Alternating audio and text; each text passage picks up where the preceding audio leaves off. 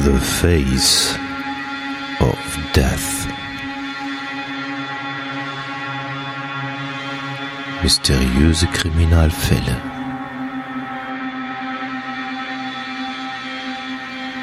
Der Podcast. The Face of Death.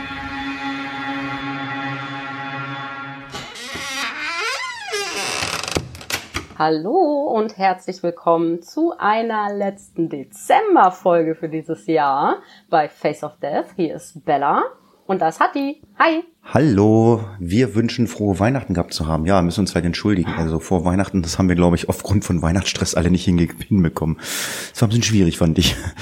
Ich weiß nicht, wie es dir ging. Ja. Ja, selbst jetzt danach, zwischen den Jahren, hat sich ja jetzt auch äh, nochmal wieder ein bisschen verzögert. Ähm, aber wir haben es noch geschafft vor Silvester, ist das nicht was? Ich, ich habe heute übrigens auch schon, ich habe schon vollmundig versprochen, dass vor Silvester oder noch in 2019 diese Folge rauskommt. Also hat die, halt ich ran. Ja, ne? ja, Schön schneiden, nachher hochladen. Ja, ja. Das, äh, deswegen werden wir am Ende dann äh, kein äh, frohes neues Jahr wünschen. Wir werden einen guten Rutsch wünschen müssen. deswegen, nee, nee, das schaffe ich heute. Alles klar, ich habe Urlaub. Äh, kein Problem. Das kriegen wir alles heute über die Bühne. Ähm, ja, wie in der letzten Folge ja schon gesagt, äh, werden wir uns eine kleine Auszeit nehmen aus privaten Gründen. Es kann sein, dass vielleicht dann doch die ein oder andere Folge auftauchen sollte, dann nicht mit Bella.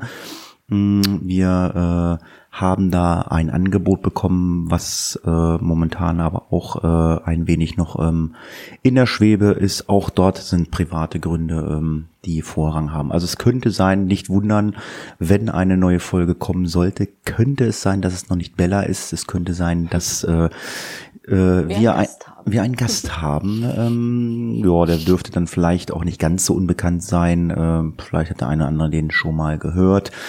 Ähm, aber versprechen können wir nicht, ähm, weil private Sachen gehen dann noch vor, weil das ist hier ist immer noch ein Hobbyprojekt und ähm, wir kriegen kein Geld dafür und verdienen noch kein Geld dafür und ähm, werden das äh, nach wie vor in unserer äh, guten Art und Laune äh, weitermachen. Ich weiß nicht, wolltest du noch was sagen? Nö.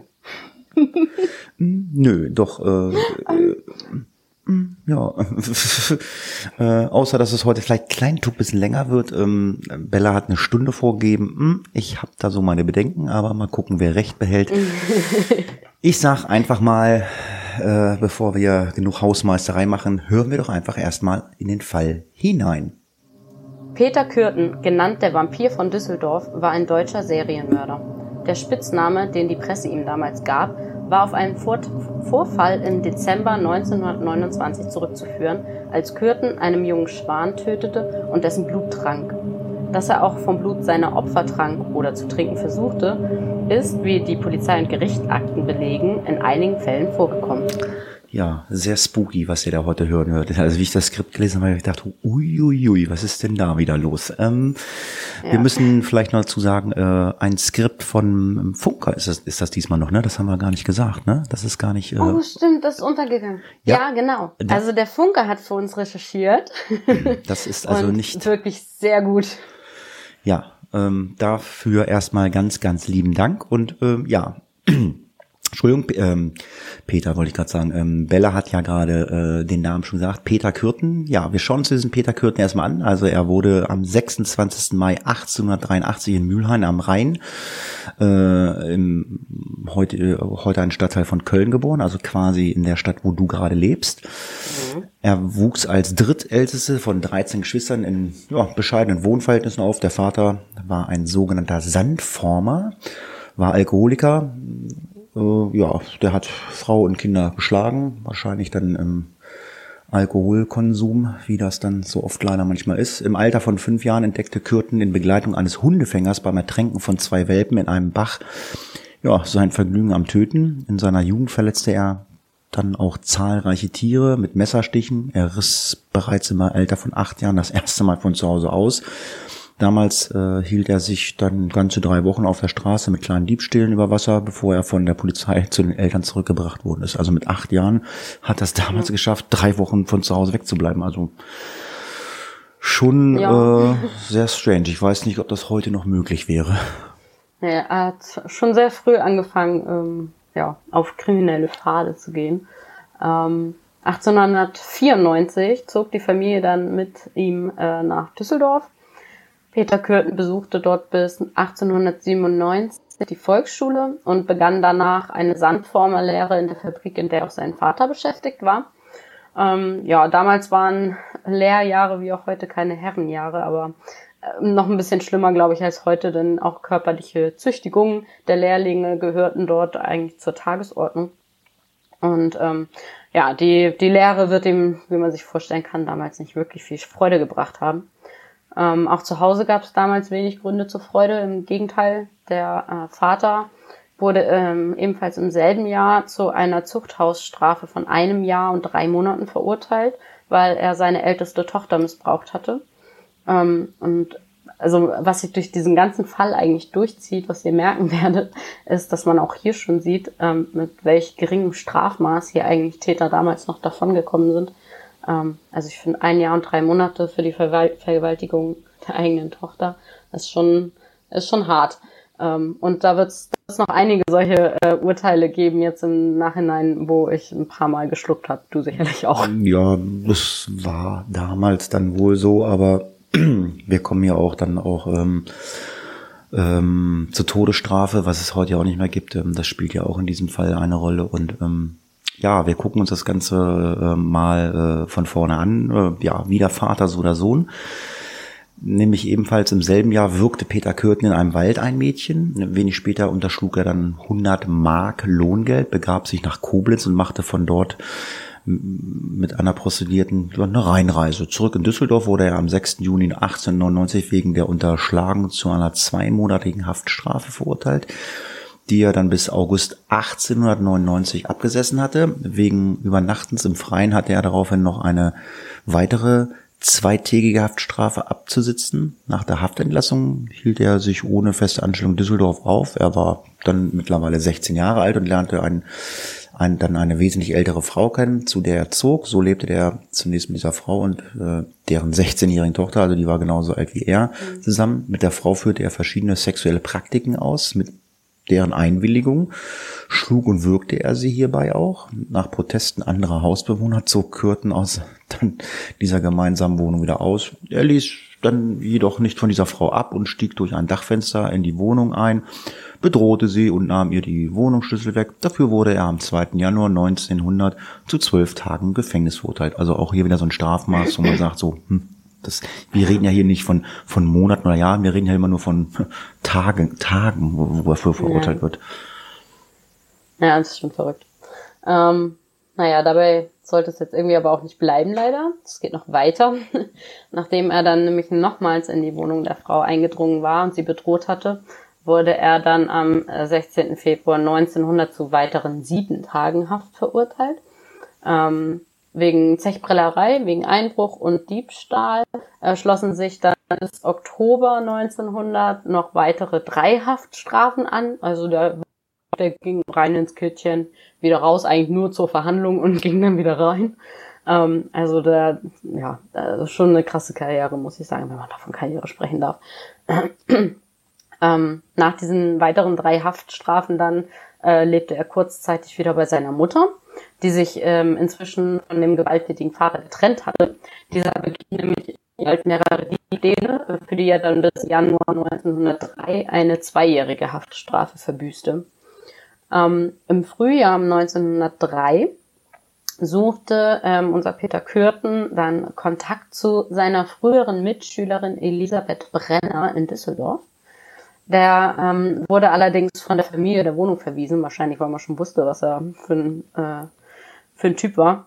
Ähm, und deshalb, also weil er halt verwiesen wurde und das irgendwie nicht auf sich sitzen lassen wollte, hat er dann über einen Zeitraum von mehreren Tagen die Fenster mit Steinen und sogar mit einem Ball, äh, Beil eingeworfen ähm, und auch mehrere Pistolenschüsse auf den Vaterbrenner abgegeben.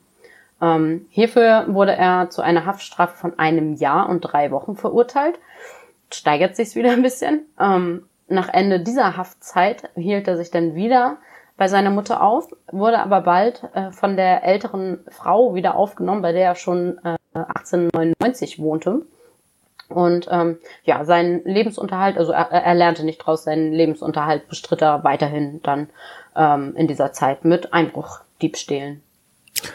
Ja, das war dann noch nicht alles. Äh, jetzt hat er sich dann mal ähm, ein, eine andere Art von Straftaten vorgenommen. Ähm, er fing dann nämlich an äh, zu zündeln. Er begann nämlich mehrere Brandstiftungen. Er hat dann ein paar Heuschober angesteckt, paar Scheunen angezündet ja, und hat dann bei diesen Löscharbeiten immer wieder die Feuerwehr beobachtet. Zum Zeitpunkt der Brände fiel dann logischerweise auch kein Verdacht auf ihn. Jedoch konnte ihm später dann etwa 24 Brandstiftungen nachgewiesen werden, wobei die Dunkelziffer vermutlich deutlich höher lag. Wenn man sich jetzt fragt, warum man jetzt keinen Verdacht geschöpft hat, also es kommt dann auch später. Also er war halt, ähm, er war total unauffällig, er war vernünftig gekleidet, war ist überhaupt nicht aufgefallen. Äh, hat man ja heute auch, wenn es irgendwo brennt oder was weiß ich oder so, stehen ja auch viele Leute da und gaffen und gucken, was man nicht so gerne sieht. Aber ja, so einer war halt auch, aber ist dann halt dort nicht wirklich aufgefallen. Äh, noch im selben Herbst wurde er dann zum Militärdienst eingezogen. Er desertierte aber bereits am ersten Tag, um sich wiederum bei der älteren Frau zu verstecken. Nach seiner Ergreifung dann im Silvester, äh, also Silvester 1904 wurde er wegen Fahnenflucht, schweren Diebstahls in 34 Fällen äh, ja, und versuchten Diebstahls in weiteren zwölf Fällen zu sieben Jahren Zuchthaus verurteilt. Nach Absitzen der Haftstrafe wohnte er wieder bei seiner Mutter, zeitweise aber auch in einem gemieteten Zimmer in Düsseldorf. Wiederum lebte er vor Einbrüchen. Das heißt, er war jetzt erstmal sieben Jahre weggesperrt. Ja. Also ich, ich weiß nicht, ob du jetzt mal mitgerechnet hast. Ich, ich jetzt gerade mal überschlagen. Vermutlich irgendwie zehn Jahre oder so seines Lebens hat er bis jetzt, glaube ich, schon in Haft irgendwie verbracht. Also jetzt allein sieben. Also das, ähm, naja, gut. Ähm, und immer wenn er dann draußen ist, ja, macht er auch nicht wirklich, lernt er nicht wirklich draußen. Ne? Wir kommen mhm. nämlich jetzt sogar dazu, dass es ähm, also nicht nur bei den Einbruchdiebstählen bleibt und ähm, vielleicht einer Körperverletzung, sondern jetzt geht's ähm, los, dass er seinen ersten Mord begehen wird. Ähm, in sehr rascher Abfolge, also man hat das ja jetzt schon gemerkt, ne? also da lässt nicht viel Zeit verstreichen. Ähm, auch ähm, dann nach diesen sieben Jahren schlossen sich dann wieder erneut weitere Delikte an, immer wieder, immer wieder in kurzen Abständen. Ähm, ein Dienstmädchen, mit dem er eine Beziehung eingegangen war, trennte sich äh, von ihm damals wegen Misshandlung. Ähm, nachdem er in einer Gaststätte eine Frau belästigt hatte, schoss er mit einer Pistole auf die zu Hilfe eilenden Gäste und auf einen Wachmann. Auch hierfür musste er wieder sechs Monate ins Gefängnis. Ähm, es geht weiter bei einem Einbruch dann am 18. Mai 1903, also wiederum gerade aus dem Gefängnis heraus, ähm, misshandelt er dann eine im Haus angetroffene 16-Jährige schwer. Die konnte allerdings ähm, Nee, er konnte äh, unerkannt flüchten, so rum, und ließ sie dort zurück. Am 25. Mai 1913 verübte er dann den ersten eindeutig ihm zuzuordnenden Mord. Ähm, sein Opfer war die damals neunjährige Christine Klein, die er spät abends beim Einbruch in die Wohnung eines Gastwirts in Mülheim schlafend vorfand. Ähm, er schnitt der Kleinen die Kehle durch und konnte allerdings ohne Wertsachen entwendet zu haben, unbemerkt wieder entkommen. Ähm, die Tat, ähm, also noch während der Tat eigentlich, war die Mutter ähm, der Kleinen unten in der Wirtschaft und hatte dort gearbeitet. Und als sie einmal nach ihrer Tochter dann äh, gucken wollte, das war wohl wenige Minuten nach, nachdem die Tat passiert sein muss, ähm, wollte sie nach ihrer kleinen Tochter am Bett gucken und ähm, fand sie dann eben äh, tot auf man hat aber den Täter, also Herrn Kürten, dann damals auch nicht mehr dort angetroffen.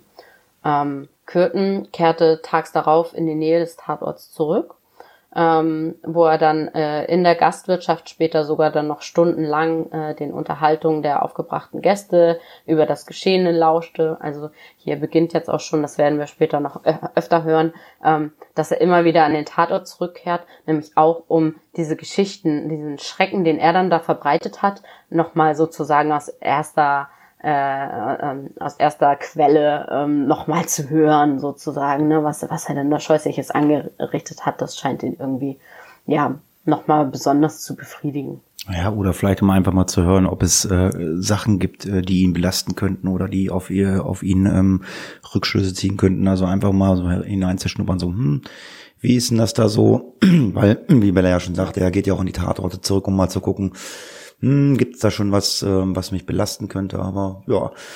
Das hören wir mal ein bisschen später. Kommen wir erstmal zu dem Tatort, wovon wir gerade berichtet haben. Ähm, man hat dort natürlich Fingerabdrücke genommen, äh, hat äh, oder versucht zu finden, aber ähm, es wurden keine Fingerabdrücke gefunden, äh, die äh, äh, also irgendwie Rückschlüsse auf ihn äh, geben konnten oder überhaupt auf irgendeinen Täter geben konnten. Das Einzige, was man gefunden hat, war ein blutbeflecktes Taschentuch mit Initialien von ähm, von äh, Kürten und ähm, da aber der Hauseigentümer und Vater des Mädchens Peter Klein, sprich PK, die gleichen Initialien hat, hatte wurde zunächst er verdächtigt, nachdem Peter Klein seine Unschuld aber dann nachweisen konnte, wurde dann der Bruder von Peter Klein ähm, Otto Klein, äh, also der Onkel des Opfers, äh, verdächtigt. Dieser wurde sogar durch einen Zeugen belastet, der einen Mann mit einem Anzug, wie ihn Otto Klein besaß, aus dem Hause hat kommen sehen. Außerdem gab es auch eine Erbs Erbschaft Erbschaftsstreitigkeiten in der Familie Klein, die dann halt auch als Belastungsgrund dienten.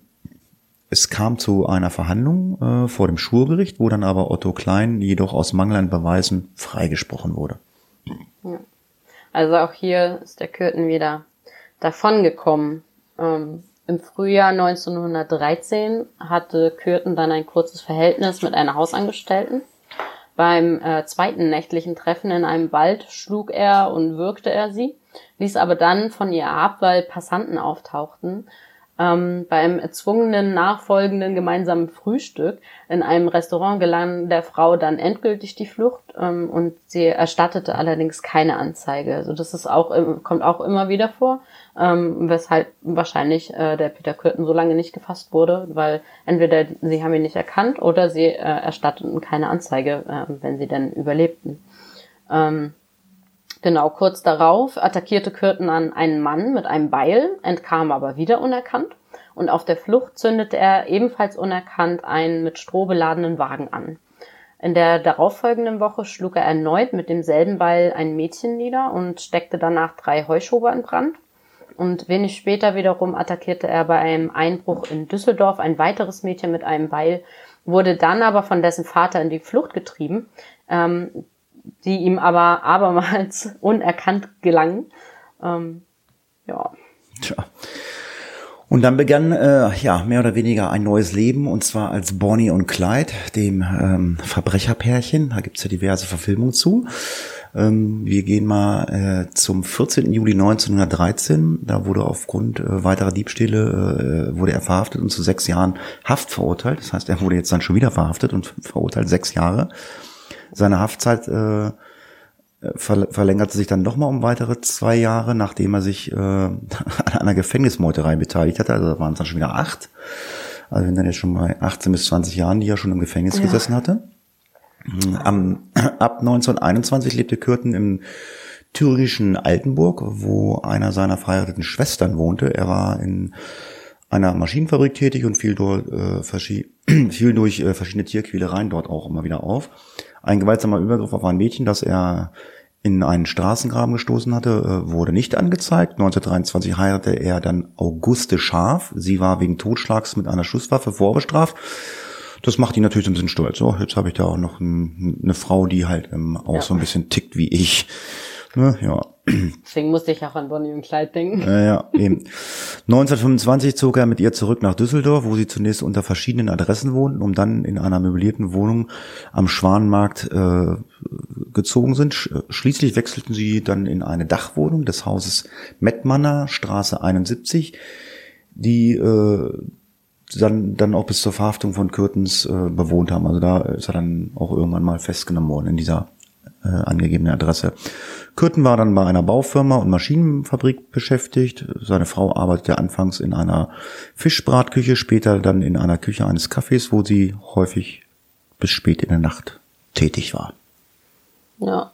Für Kürten gab, äh, für die Nachbarn gab Kürten immer den liebenden Ehemann, der mit gepflegten Äußeren, ne, hattest du ja schon angedeutet, seine Frau auch häufig so zur Arbeit begleitete und sie auch wieder abholte.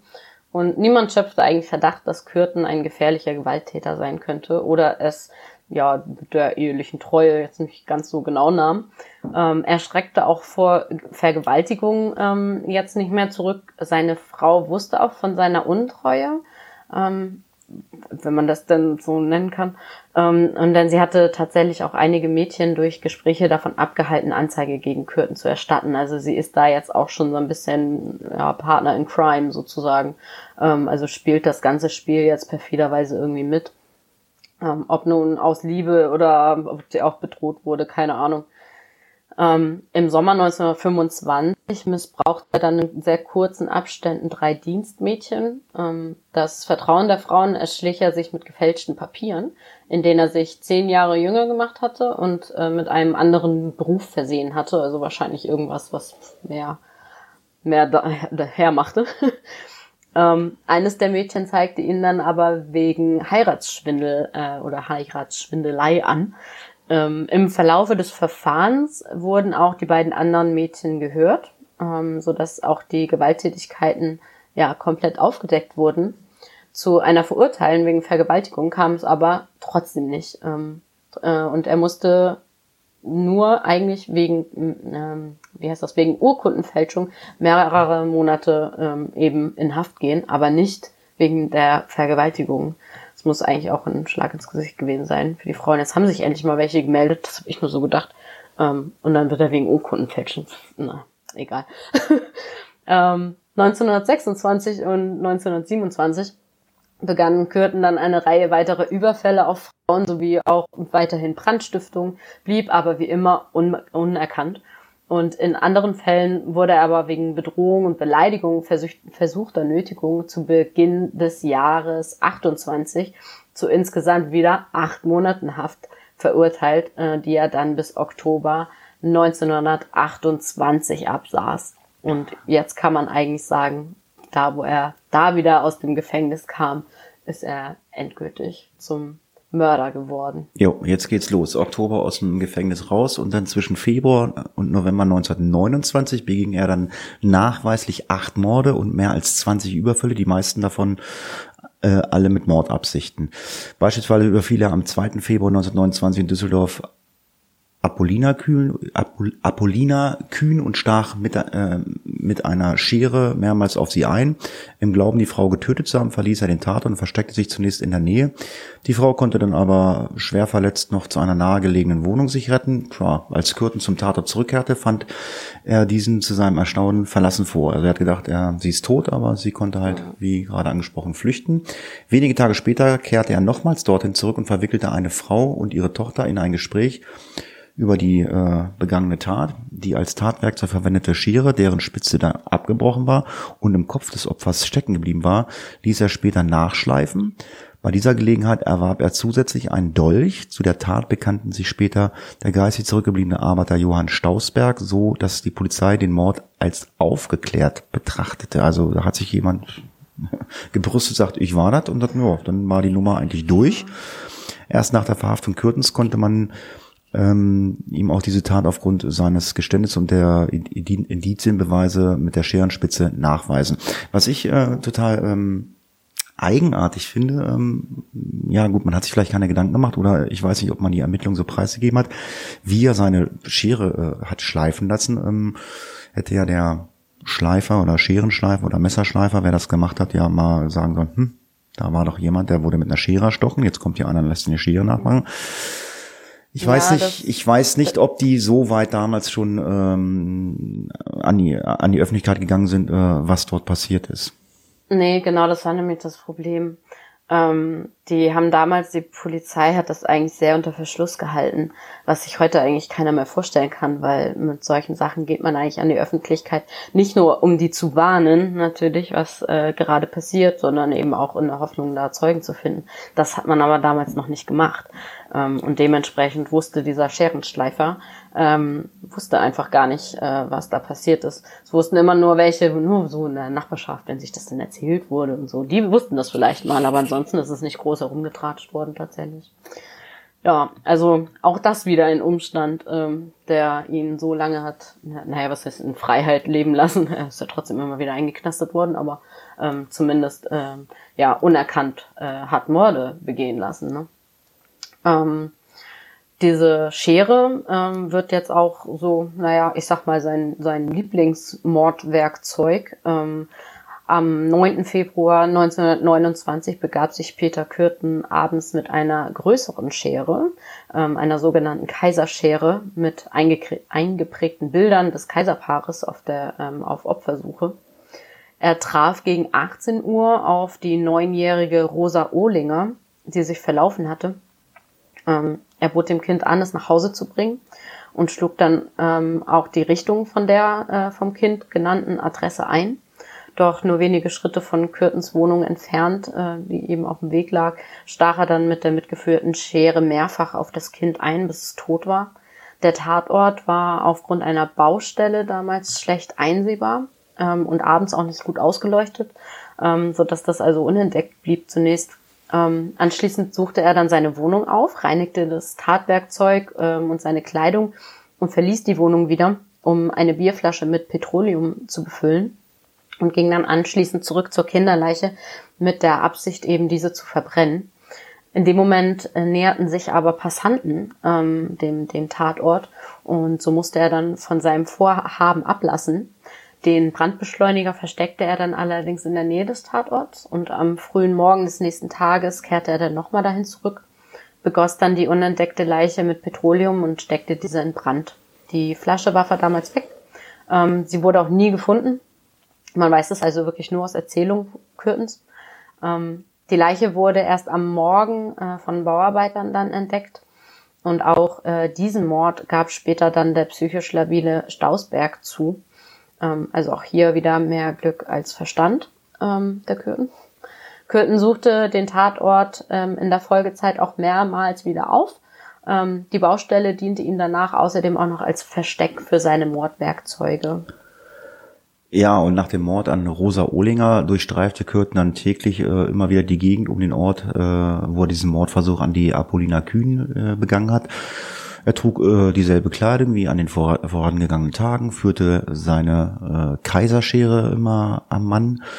Äh, er fand aber zunächst keine geeigneten Opfer an geeigneter Stelle. Am 12. Februar 1929 traf er gegen Mitternacht bei, am, am Schrebergarten dann auf die auf eine 54-jährige körperlich beeinträchtigte, äh, beeinträchtigten Mann, nicht eine sie, äh, auf Rudolf Scheer, ja. der Angetrunkene auf dem Weg ähm, zum Schrebergarten war. Also äh, leichtes Spiel. Kürten stach ihm mit der Kaiserschere nieder und fügte dem Opfer, als äh, der sich wehrte, äh, mehrere Stiche zu. Erfolglos versuchte er dabei auch das austretende Blut mit dem Mund aufzunehmen. Das hören wir jetzt, glaube ich, das erste Mal, dass er ja ähm, seinem Namen alle Ehre macht als Vampir. Er stieß den Schwerverletzten dann eine Böschung hinunter, wo dieser im Laufe der Nacht dann verstarb. Die Leiche wurde andern Tags von, derselben, von derselben Frau gefunden, mit der Kürten sich erst wenige Tage zuvor über diese Mordversuche an Frau Kühn unterhalten hat. Also wir erinnern uns, er hatte sich ja dann mit einer getroffen und hatte sich dann über diesen, über diesen Tat unterhalten und die Frau hat dann halt auch äh, die Leiche von diesem Rudolf Scheer gefunden. Im März 1929 machte Kürten die Bekanntschaft einer alleinerziehenden Mutter, der er sich als Entscheidung lebend vorstellte. Ähm, die ist allerdings nicht ganz auf den Kopf gefallen gewesen, die Frau, und befragte ihn wohl ein bisschen näher dazu. Und ähm, naja, so musste er dann irgendwie zugeben, über seine Lebensverhältnisse gelogen zu haben. Ähm, griff die Frau dann aber tätig an. Ähm, die überlebte aber anscheinend. Also äh, andere, andere Sachen sind uns hier nicht bekannt. Ähm, Im Juli 1929 war Kürten dann regelmäßig in Düsseldorfs Zooviertel unterwegs, wo er auch mehrfach Frauen ansprach. Ähm, einmal überredete er eine Frau zum gemeinsamen Besuch eines Volksfestes. Ähm, auf dem Rückweg wirkte er sie dann. Sie entkam jedoch, äh, bevor er dann ja mit der Schere nachsetzen konnte. Also die hatte auch äh, wieder Glück gehabt.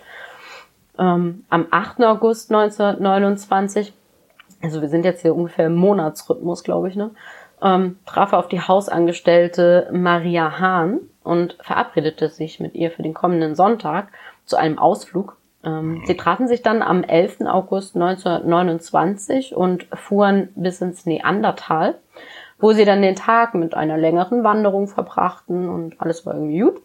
Ähm, auf dem Rückweg lockte Kürten äh, sie dann aber mit einer List auf ein abgeschiedenes Wiesenstück, wo er sie dann nach anfänglichen Zärtlichkeiten ähm, erst würgte und danach mit der wieder mitgeführten Kaiserschere erstach. Ja, da, ähm, diesmal hat er dann dieses, das austretende Blut dann wirklich auch getrunken, hat sich dann aber ähm, übergeben.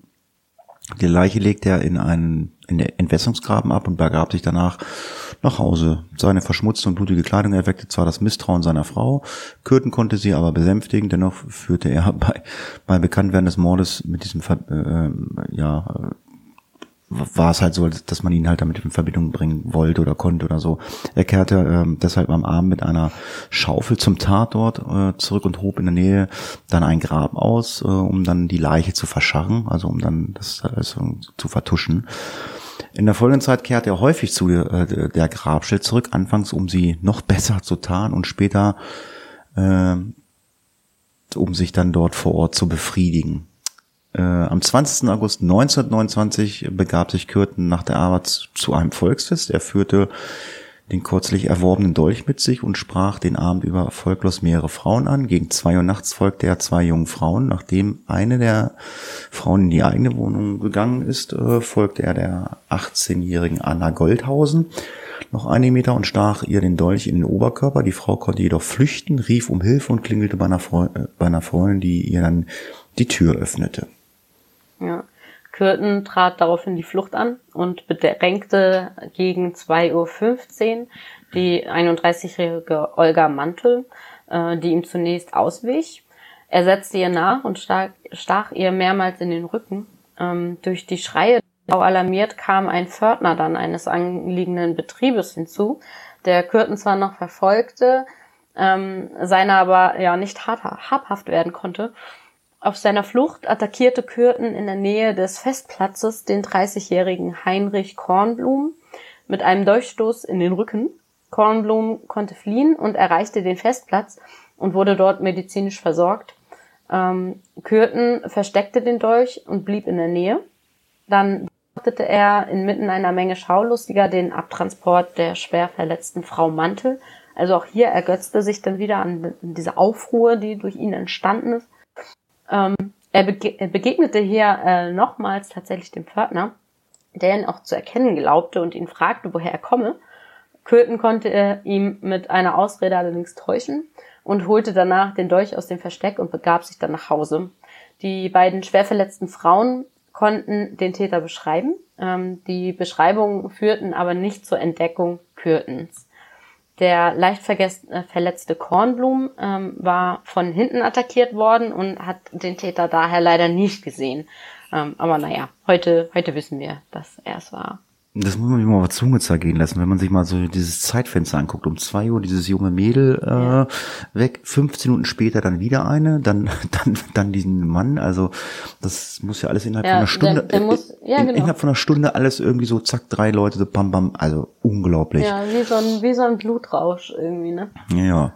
Am 24. August 1929 begab sich dann Kürten mit dem Dolch erneut äh, auf die Suche nach Opfern. Zunächst hielt er am Düsseldorfer Hauptbahnhof äh, erfolgtes Ausschauen nach Opfern.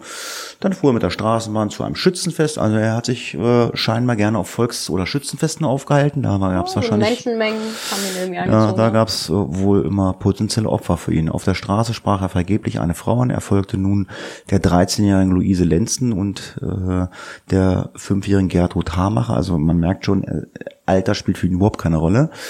Äh, die haben nämlich beides äh, Schützenfest über einen äh, Feldweg verlassen. Er sprach die Mädchen an und beauftragte die Ältere damit, Zigaretten für ihn zu holen. Damals scheinbar möglich, mit 13 Jahren Zigaretten zu kaufen.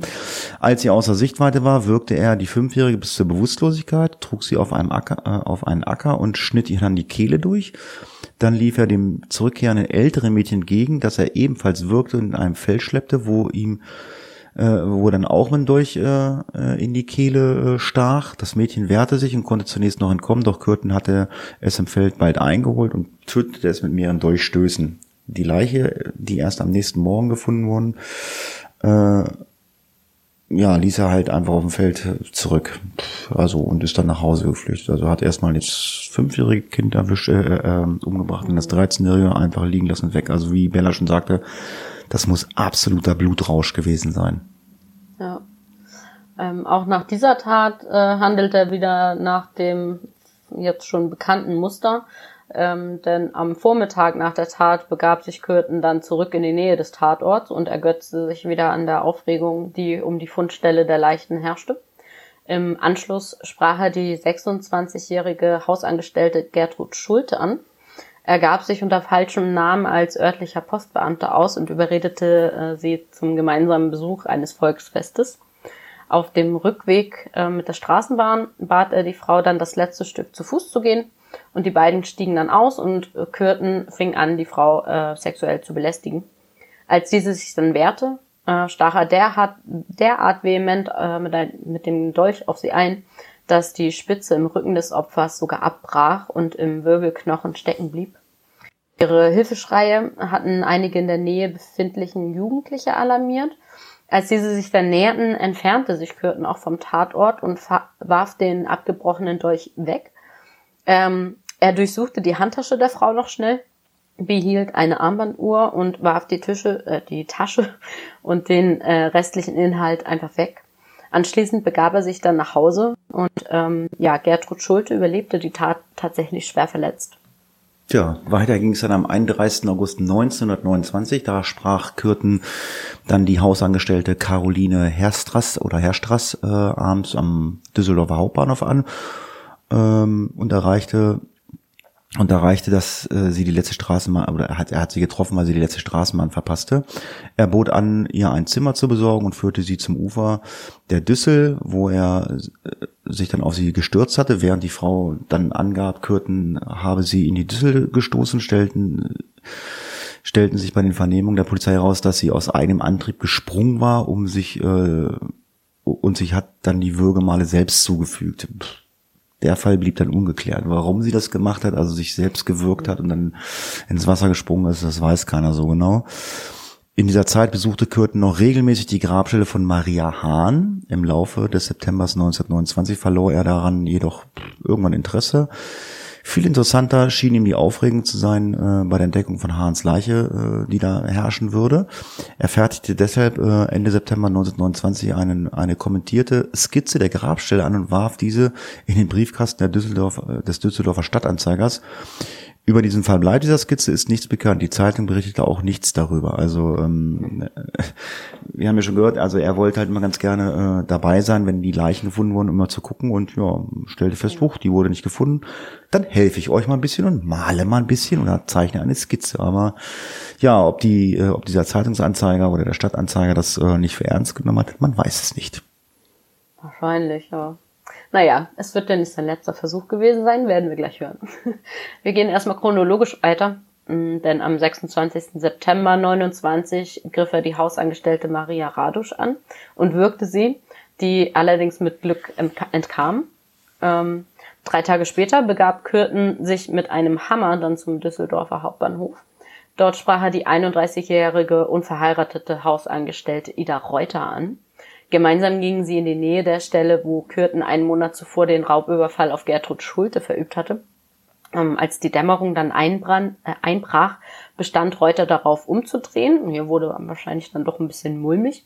Aber schon nach einem kurzen Wegstück versetzte er der Frau unvermittelt mit dem Hammer einen Schlag gegen die Schläfe. Er verschleppte die Bewusstlose dann in die weniger einsehbaren Rheinwiesen hinunter um sie nach Einbruch der Dunkelheit dann mit weiteren Hammerschlägen zu töten. Er zog der Toten die Hose aus und wollte sie beschwert mit Kieseln im, in den Rhein ziehen und dort eben verschwinden lassen. Er entfernte sich ähm, zunächst und durchsuchte das mitgenommene Köfferchen des Opfers. Diesmal behielt er einen Ring, den Rest warf er weg. Ähm, er kehrte zur Leiche zurück und begann sie dann an den Füßen in den Rhein zu schleifen. Dann aber ähm, ja, hielt sich ein Polizeibeamter mit Hund auf Streife ähm, dort in der Nähe auf. Also der ging da, ging dort Streife und kam irgendwie immer näher, ähm, so dass Kürten dann von seinem Vorhaben abließ und darauf direkten Wege nach Hause ging. Ähm, allerdings auch wieder, ohne dass von ihm irgendwie Notiz genommen wurde. Ähm, Reuters Leiche wurde tatsächlich dann nicht von diesem Streifenbeamten, sondern erst am nächsten Morgen aufgefunden.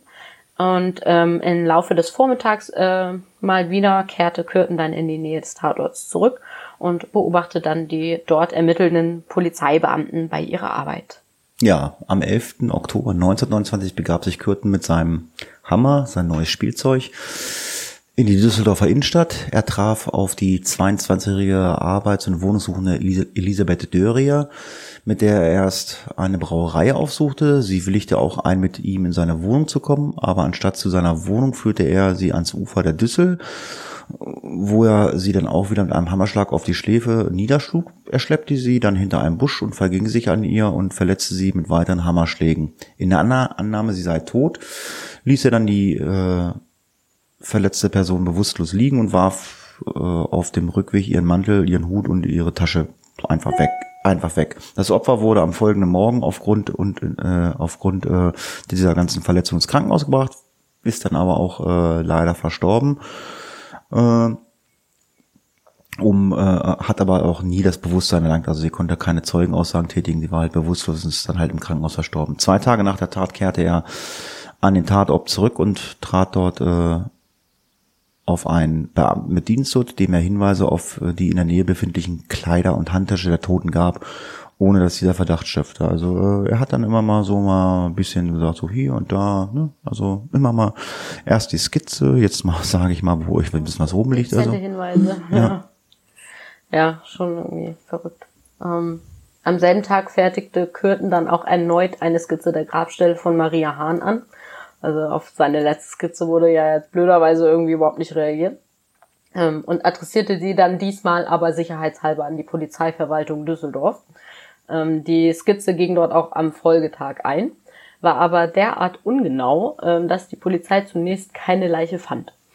Am 25. Oktober 29 begab sich Kürten dann am frühen Abend mit seinem Hammer nach Slingern, das ist auch ein Stadtteil von Düsseldorf. Ähm, dort sprach er erst vergeblich einige kleine Mädchen an, bevor er dann auf die 34-jährige Hubertine Meurer traf.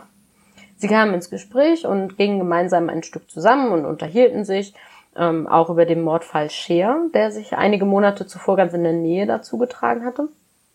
Als Meurer dann irgendwann ein bisschen misstrauisch wurde, schlug Kürten sie mit einem Hammerschlag auf die Schläfe. Ähm, damit schlug er sie auch nieder. Ähm, er versetzte der am Boden liegenden und um Hilfe schreienden Frauen noch weitere Hammerschläge auf den Kopf, ließ dann aber von seinem Opfer ab und nahm dessen Aktentasche an sich, die er wenig später aber wegwarf. Anschließend ging er dann zum Hofgarten des Hauptbahnhofes. Dort sprach er dann die Prostituierte Clara Wanders an. Ähm, Köthen gab sich interessiert, ähm, attackierte die Prostituierte dann aber äh, wieder mit mehreren Hammerschlägen. Beim letzten Schlag, ähm, der das Opfer dann bewusstlos zurückließ, brach der Hammerstiel sogar ab und der obere Teil mit dem Hammerkopf flog ins Gebüsch. Das Opfer kam dann äh, wieder zu sich, schrie laut um Hilfe und lief davon, ähm, bis äh, ja es eben auf Passanten traf und somit zum Glück gerettet wurde.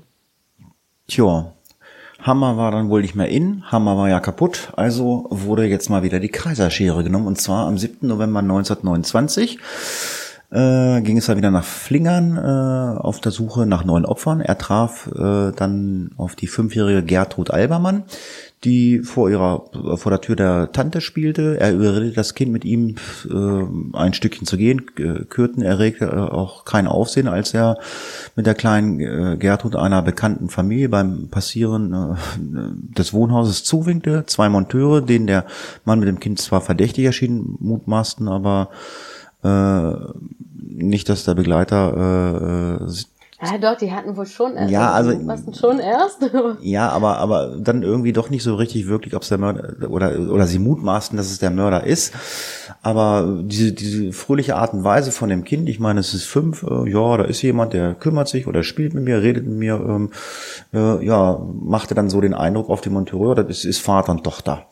Kürten führte das Kind zu einem Kleingartengelände und wirkte es dort bis zur Bewusstlosigkeit. Danach versetzte er mit der Schere äh, wieder mehrere äh, Stiche äh, äh, in die Schläfe und versuchte das austretende Blut wieder zu trinken. Anschließend verging er sich an dem Kind und stach wahllos auf es ein, ja, bis es tot war. Es ist unglaublich. Er legte die Leiche in ein Gebüsch ab und äh, begab sich dann wieder nach Hause. Am Folgetag fertigte er eine dritte Skizze äh, der Grabstelle von Maria Hahn an und adressierte diese an die Düsseldorfer Zeitung Die Freiheit. die die Polizei davon in Kenntnis setzte. Diese Skizze enthielt auch einen Hinweis auf die Stelle, an der er Gertrud Albermanns Leiche abgelegt hatte. Da dieser Brief ja, nur wenige Stunden nach dem tatsächlichen Auffinden der Leiche in die Hände der Polizei geriet, konnte davon ausgegangen werden, dass nur der Mörder von dem Verbrechen wissen konnte. Also man hatte ja die Leichen gefunden. Ähm, die hatten noch nichts an die Öffentlichkeit gegeben, haben wir darüber gesprochen, dass das damals noch nicht so war. Und jetzt hatten sie eine Skizze und ja, dann passte das alles irgendwie. Leiche liegt da, Skizze ist da und ähm, ja, da spricht der Mörder mit uns. Ja. Jetzt war es wohl auch detailliert genug, denn am 12. November 29 begann man dann mit Suchgrabungen. Diese verließen zunächst auch wieder erfolglos, ähm, nachdem sich dann aber ein Landwirt erinnert hatte, im vergangenen August bei Erntearbeiten eine Damenhandtasche und auch ein Schlüsselbund in der Nähe gefunden zu haben, wurde dann schließlich am 15. November 29 Maria Hahns Leiche auch gefunden. Am 7. Dezember 29 begann Kürten schließlich die Tat, wegen der er der Vampir von Düsseldorf genannt wurde. Er verging sich an einem Schwan und tötete das Tier, indem er ihm äh, den Hals durchschnitt und dessen Blut eben trank. Also der Kerl, dem ist, also, ja, man kann eigentlich, glaube ich, wirklich nur noch von Blutrausch reden, weil es ist ja völlig will willkürlich irgendwie, ähm, ja, auf wen er einsticht. Ähm, am 23. Februar 1930 lernte Kürten eine junge Hausangestellte kennen, mit der er zunächst eine Wirtschaft und dann einen Wald aufsuchte, wo es auch zu sexuellen Handlungen kam. Als er die Frau dabei aber wirkte, sprach diese ihn irgendwie verwundert darauf an, ähm, was, was er denn hier mache. Und er bezeichnete das Würgen ähm, als Liebesbeweis, also so ein Teil des Liebesspiels. Ähm, eine Woche später traf sich Kürten in seiner eigenen Wohnung dann erneut mit dieser Frau. Die hat das also anscheinend geschluckt. Ähm, die beiden wurden dann aber von Kürtens äh, früher heimkehrender Gattin überrascht, ähm, was der Frau ähm, wahrscheinlich hier das Leben gerettet haben wird. Ähm, so konnten wir nun im äh, Wochen, wenn nicht, äh, könnten, nochmal, so so könnten wir nun im Wochen, wenn nicht gar Tagesrhythmus weitermachen. Ähm, weitere sechs Überfälle auf Frauen sollten noch folgen, von denen fünf fliehen konnten, bevor man ihnen dann 1930 endlich auf die Spur kam. Also wir kürzen jetzt hier mal ein wenig ein. ja, wir könnten hier von jeder Tat noch berichten, aber äh, Ablauf äh, ist ja immer immer der gleiche gewesen. Äh, es ist auf jeden Fall sehr, sehr ähm, spooky. Ich nehme dieses Wort immer sehr gerne. Also ich finde, oder krank. Also es ist schon ähm, mysteriös. Deswegen machen wir mysteriöse Kriminalfälle. Kommen wir zur letzten Tat. Am 14. Mai 1930 folgte Kürten am Düsseldorfer Hauptbahnhof mal wieder der jungen Hausangestellten Maria Butlis, die von einem aufdringlichen Mann verfolgt wurde. Er sprach die beiden an und konnte bewirken, dass der Mann von Maria Butlis abließ er nahm die junge Frau dann mit in seine Wohnung, wo er nun seinerseits aufdringlich wurde, also einfach mal Partnertausch. Sie wurde bedrängt. Ja, ich, helf, in die Traufe. Ja, ich helfe dir mal und äh, jetzt äh, wird's noch schlimmer. Mhm. Die Frau äh, protestierte und Kürten bot ihr an, sie zu einem Mädchenwohnheim zu bringen. Er wirkte die Frau aber auf dem Weg in einen Wald, ließ dann aber von ihr ab und brachte sie in der Nähe einer Straßenbahnhaltestelle. Maria Butlis beschrieb den Vorfall kurz daraufhin in einem Brief an ihre Freundin Brückner in Düsseldorf.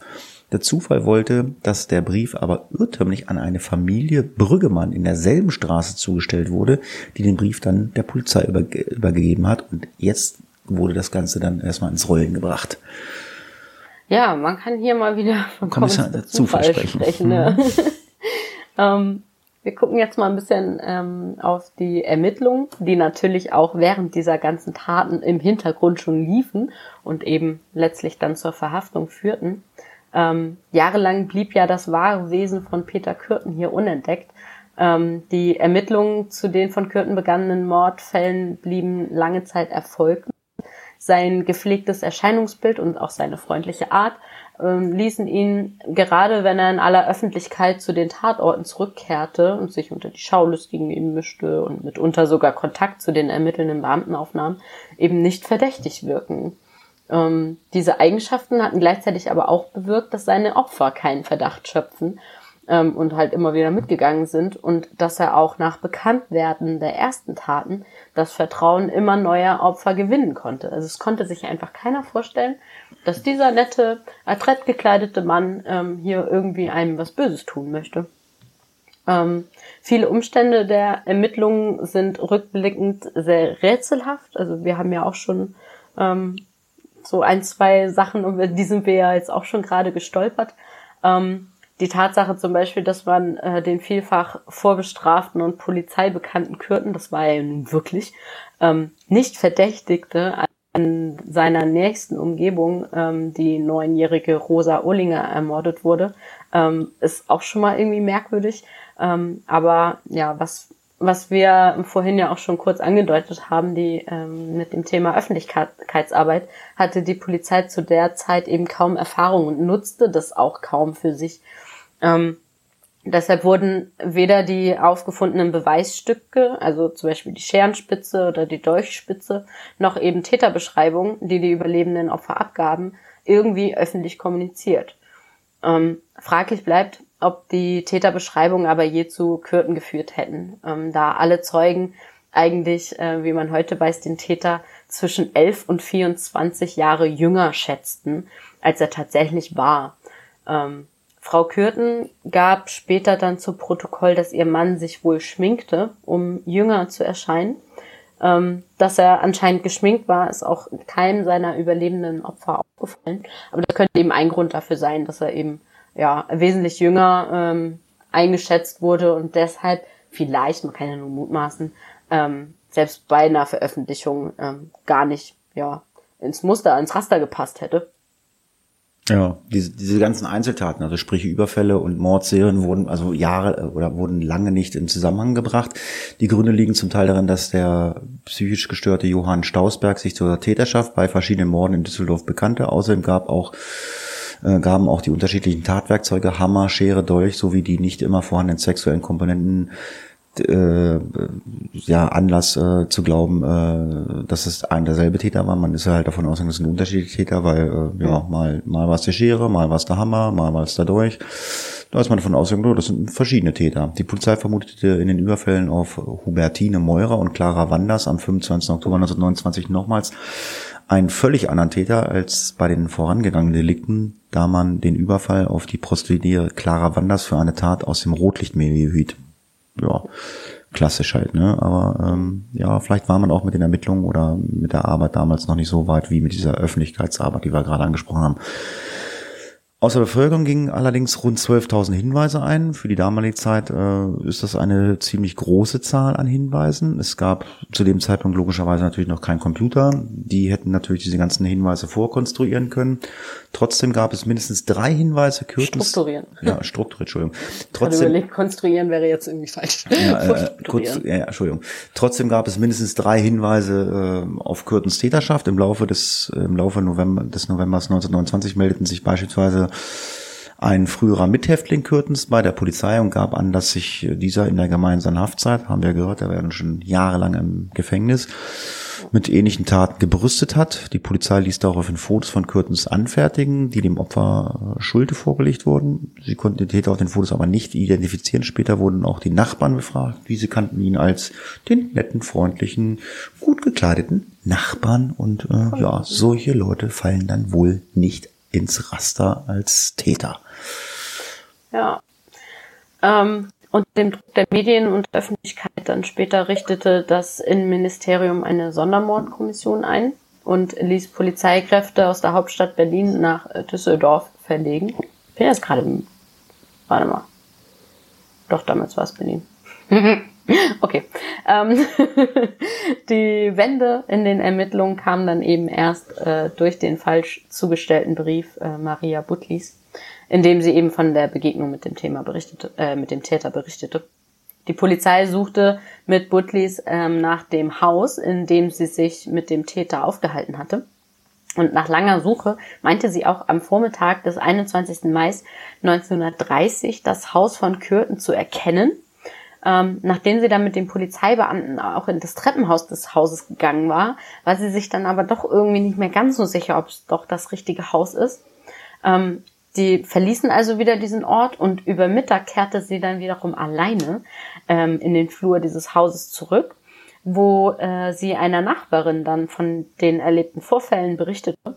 Ähm, dabei sah sie auch Kürten, erkannte ihn aber ähm, nicht. Die Nachbarin ahnte irgendwie aber, um wen es sich wohl bei den Beschreibungen des Mädchens ähm, handeln müsste und schrieb Kürtens Namen auf einen Zettel, den Butlis dann wiederum nachmittags der Polizei übergab. Sie war sich äh, jetzt also tatsächlich sicher, ähm, das richtige Haus erkannt zu haben.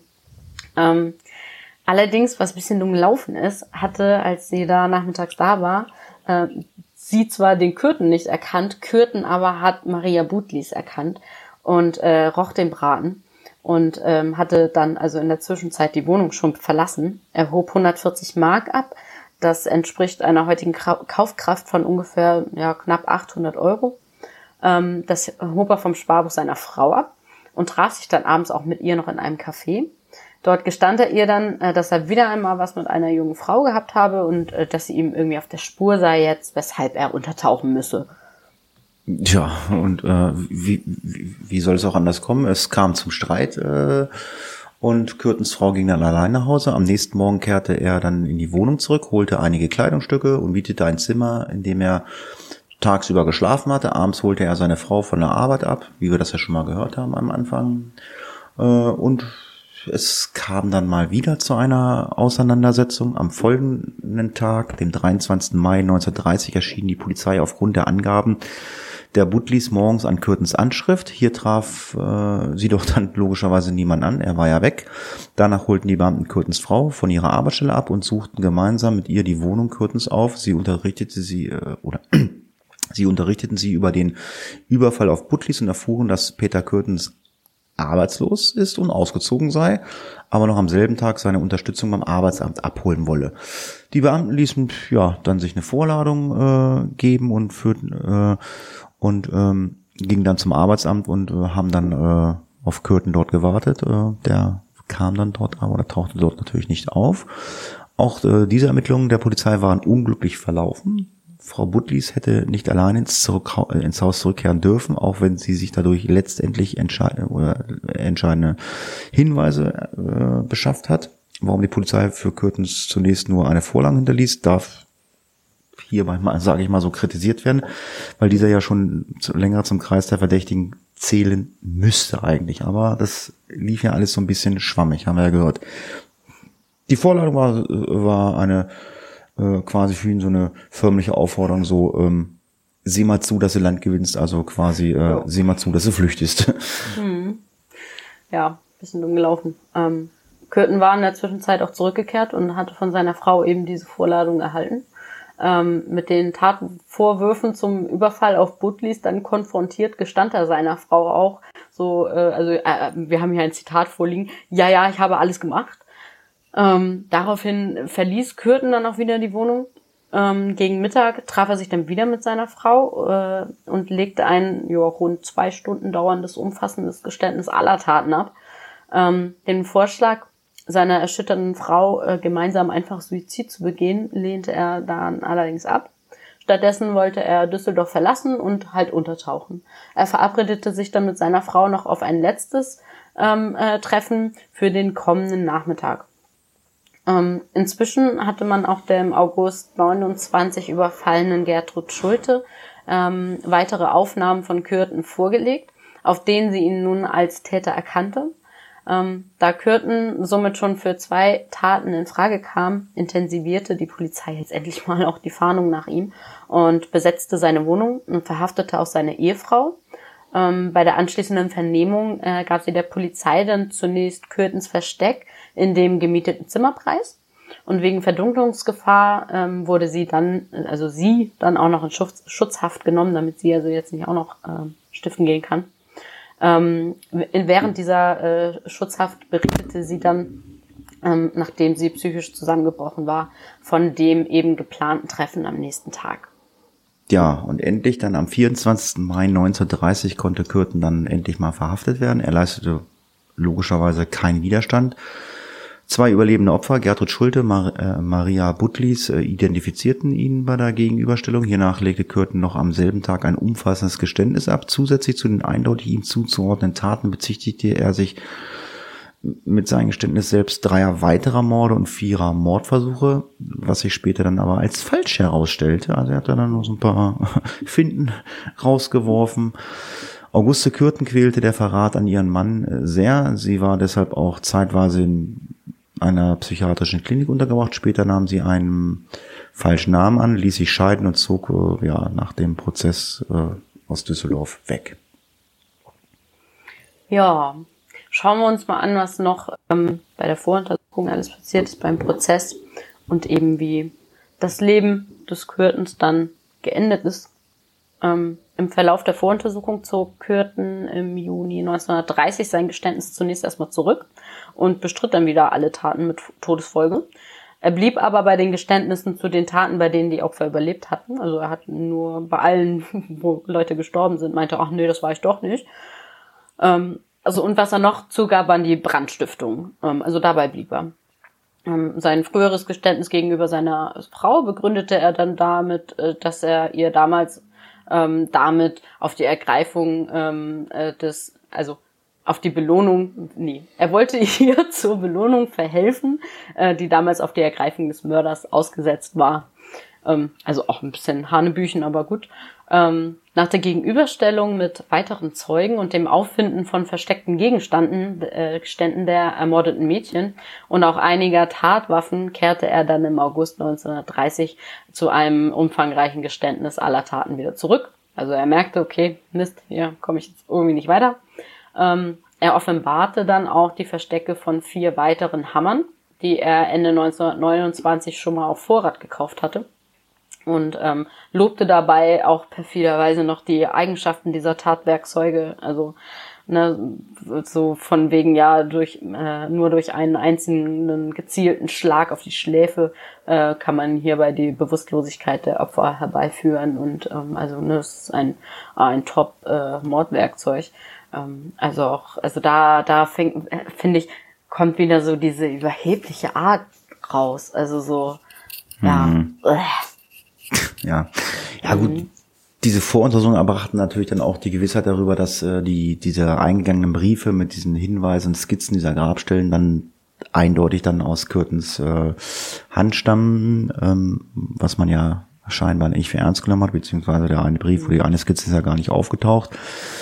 Ähm, eine der Aufgaben war es natürlich auch noch die Prüfung seines Geisteszustandes, weil klar, also irgendwas ist da nicht richtig im Oberstübchen. Dazu wurde er acht Wochen in eine psychiatrische Klinik angewiesen und dort von vom Anstaltsrektor und anderen Ärzten untersucht. Auf tausend Seiten bescheinigten die Gutachter einstimmig, dass er keine Symptome für eine psychische Erkrankung hat. Also finde ich schon, hm, sehr eigenartig, aber gut, ich bin halt kein Psychologe.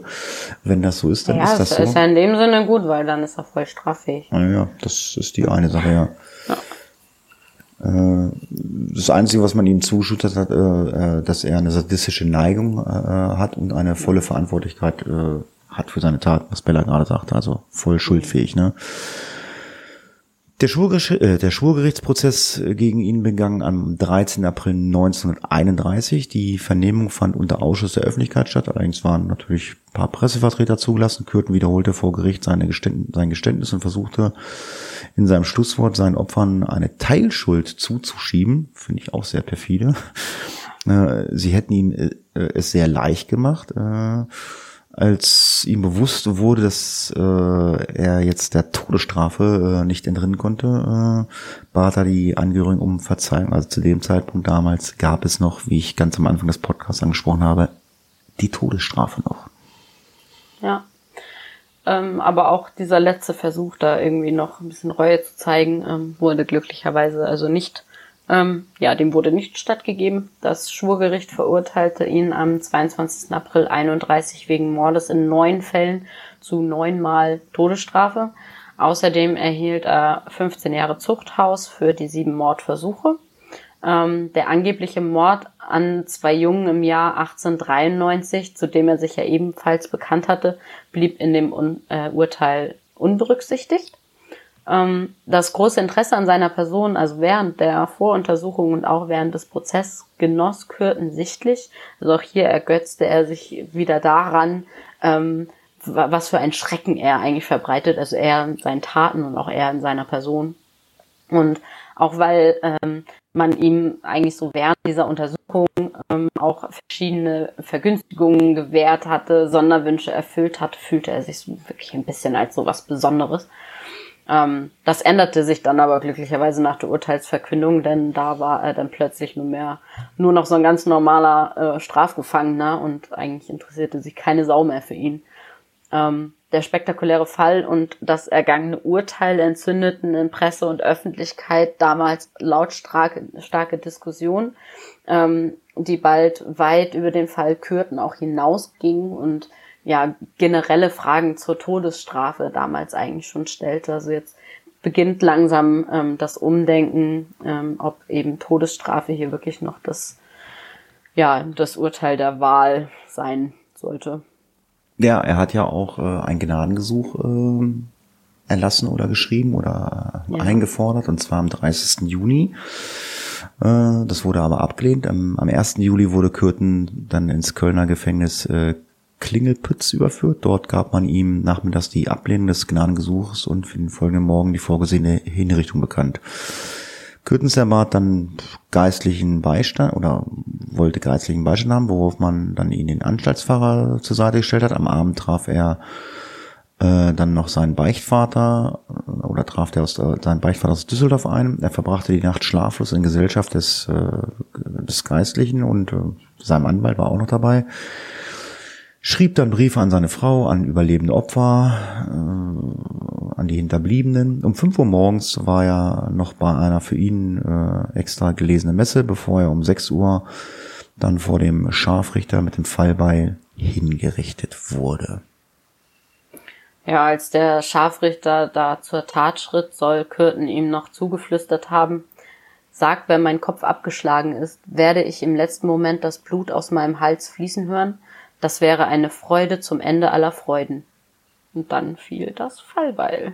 Krass. Ja, ob er das jetzt wirklich gesagt hat, weiß ich nicht, aber angeblich soll er das gesagt haben. Ähm, Kürtens Leiche wurde einigen anwesenden Ärzten dann zur Untersuchung und zur Entnahme von Präparaten übergeben. Unter anderem untersuchten die Wissenschaftler auch das Gehirn nach abnormalen Veränderungen. Also man fing zu der damaligen Zeit an, ähm, ja, sich damit zu beschäftigen, was Mörder eigentlich machen, ob das organische Ursachen hat. Ähm, dementsprechend sezierte man eben auch teilweise Gehirne. Ähm, die Leiche wurde ähm, dementsprechend ohne Kopf bestattet. Der mumifizierte Kopf gelangte nach dem Zweiten Weltkrieg dann in die Vereinigten Staaten und ist dort heute auch noch als Exponat im Museum Ripley's in Wisconsin Dells zu besichtigen. Ja, somit haben wir den letzten Fall für dieses Jahr und für etwas längere Zeit äh, für unsere kleine Pause abgeschlossen. Ähm, ja, ich denke mal, es war wieder ein sehr, sehr interessanter Fall. Auch wenn er vielleicht für den einen oder anderen Hörer äh, vielleicht ähm, doch nicht so äh, nett ist. Also wir wissen von dem einen oder anderen Hörer, hm, das ist jetzt nicht meins, muss ich nicht haben. Ähm, ja, ist schon hart. Ja, weil man kriegt dann dann vielleicht auch schon mal so ein paar Bilder im Kopf. Ähm, ja, sehr schön recherchiert. Nochmal lieben, ganz lieben, lieben Dank an Funker, äh, vom Funker recherchiert. Ganz, ja, ganz lieben Dank. Vielen Dank. Ähm, das hat uns auch so ein bisschen äh, den Druck am Ende des Jahres äh, genommen. Ja, ähm, wir hätten da ja noch ein Krimi-Rätsel zu lösen, wenn wir richtig äh, vor dem Podcast äh, recherchiert haben und äh, die Kommentare uns angeguckt haben, ist es zu keiner Lösung gekommen. Ich werde euch das Krimi-Rätsel nochmal vorlesen und Bella wird euch dann nochmal zum Abschluss des Jahres die Lösung präsentieren. Er rannte bewaffnet durch Städte und wurde dafür bejubelt. Als er dann als Mörder vor Gericht stand, hatte er keine Fans mehr. Ja, das ist tatsächlich auch ein Fall, der mal als äh, Fallgeschichte für uns interessant wäre. Ähm, die Lösung ist nämlich Misha Ebner. Das ist einer in der Schweiz sehr bekannter und verurteilter Mörder, der mit 23 Jahren unerwartet den Frauenfelder Militärwettmarsch, den bekanntesten Waffenlauf der Schweiz gewann und anschließend auch als Langstreckenläufer Karriere machte. Später kam dann heraus, dass Ebner insgesamt 30 schwere Straftaten begangen hatte, darunter mehrere Überfälle auf junge Frauen, die er zum Teil erheblich durch Messerstiche verletzt hatte. Und eine der Frauen erlag ihren schweren Verletzungen, weshalb er wegen Mordes dann angeklagt wurde. Ebner begann noch in U-Haft sitzend Suizid. Ja, ganz lieben Dank ähm, für das Krimi-Rätsel von Biggie. Das war eine Hörerin, die uns das zugeschickt hat. Ähm, ja, wie gesagt, wir machen jetzt eine kleinere, längere, kürzere Pause. Wir wissen es noch nicht, äh, wie lange es dauert, aber äh, ich sage mal ganz vorsichtig, also länger als ein halbes Jahr wird es nicht dauern. Ähm, das habe ich von Bella zugesagt bekommen.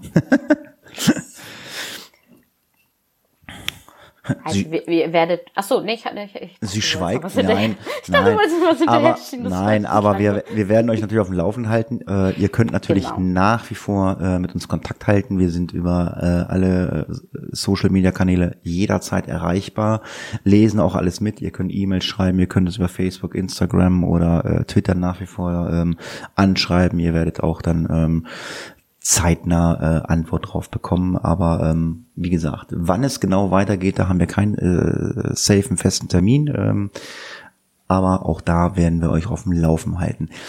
Ich sage erstmal äh, an Bella ganz, ganz lieben Dank äh, für dieses Jahr 2019. Es hat mir sehr, sehr viel Spaß gemacht. Ich weiß gar nicht, es glaube ich schon unser zweites Jahr. Wo weißt du es genau? mhm. genau? Ja, unser zweites ja. Jahr, wo wir schon zusammen podcasten. Ich freue mich auf 2020, auch wenn es, äh, wie gesagt, eine kleine Pause gibt. Wenn es dann weitergibt, äh, geht, ähm, wie gesagt, zwischendurch könnte es sein, dass die eine oder andere Folge dann doch mal auftaucht, dann aber nicht mit Bella, sondern mit einem Gastredner. Aber ähm, da werdet ihr auch über die sozialen äh, Kanäle auf dem Laufenden gehalten halten, beziehungsweise wenn ihr nicht äh, Social Media aktiv seid, lasst den Podcast einfach in eurem Podcatcher und irgendwann ploppt vielleicht durch Zufall eine neue Folge auf und dann, hoch, da ist ja was. Ähm, ja, wie gesagt, ganz, ganz lieben Dank an Bella, äh, natürlich ganz, ganz lieben Dank an unsere Hörer. Und deswegen sage ich an dieser Stelle vielen Dank fürs Zuhören. Ich wünsche allen ein gesundes neues Jahr. Kommt gut rein, guten Rutsch ins Jahr 2020. Tschüss, macht's gut, bis zum nächsten Mal. Und das letzte Wort hat wie immer Bella. Ja, vielen Dank auch dir, Hati, für 2019.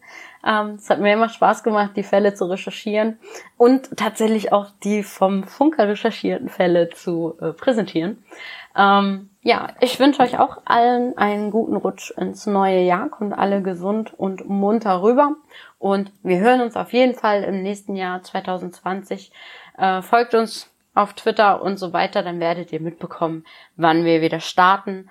Und ja, bis dahin, habt eine gute Zeit. Tschüss. Case closed.